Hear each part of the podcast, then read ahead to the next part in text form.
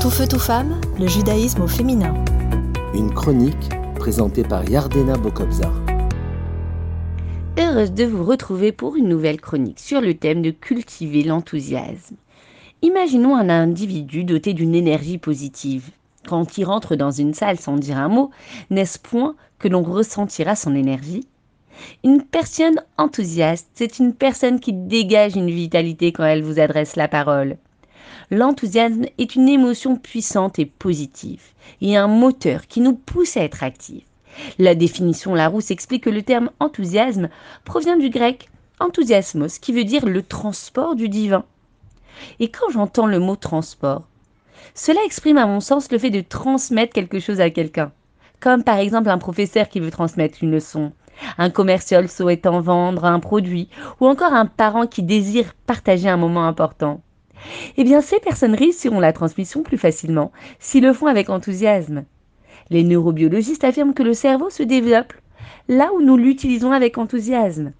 Posons-nous la question, dans quel domaine avons-nous tendance à exceller? Eh bien là où nous trouvons un intérêt.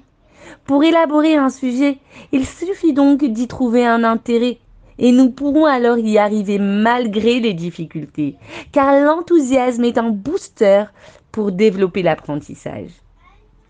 Apprendre avec enthousiasme nous facilitera la tâche et nous permettra de développer de nouvelles compétences.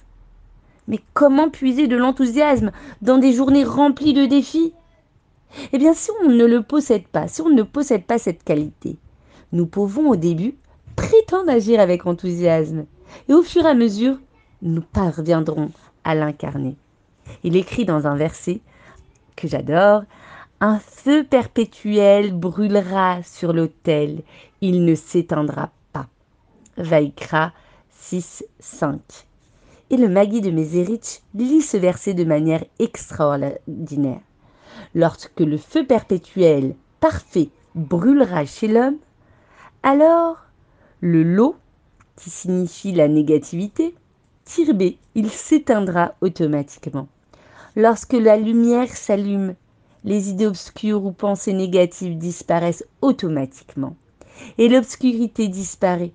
Une personne peut vivre son judaïsme par automatisme ou par acquis de conscience, mais peu importe son niveau spirituel, chacun doit régénérer ce feu perpétuel qui attisera le feu divin. Le réveil d'en haut sera une réponse au réveil d'en bas. C'est pour cela que nous devons étudier avec passion, donner de la charité avec ferveur et prier avec un engouement profond. Cela attirera vers nous la réponse divine qui sera le reflet de notre enthousiasme. À bientôt. Tout feu, tout femme, le judaïsme au féminin.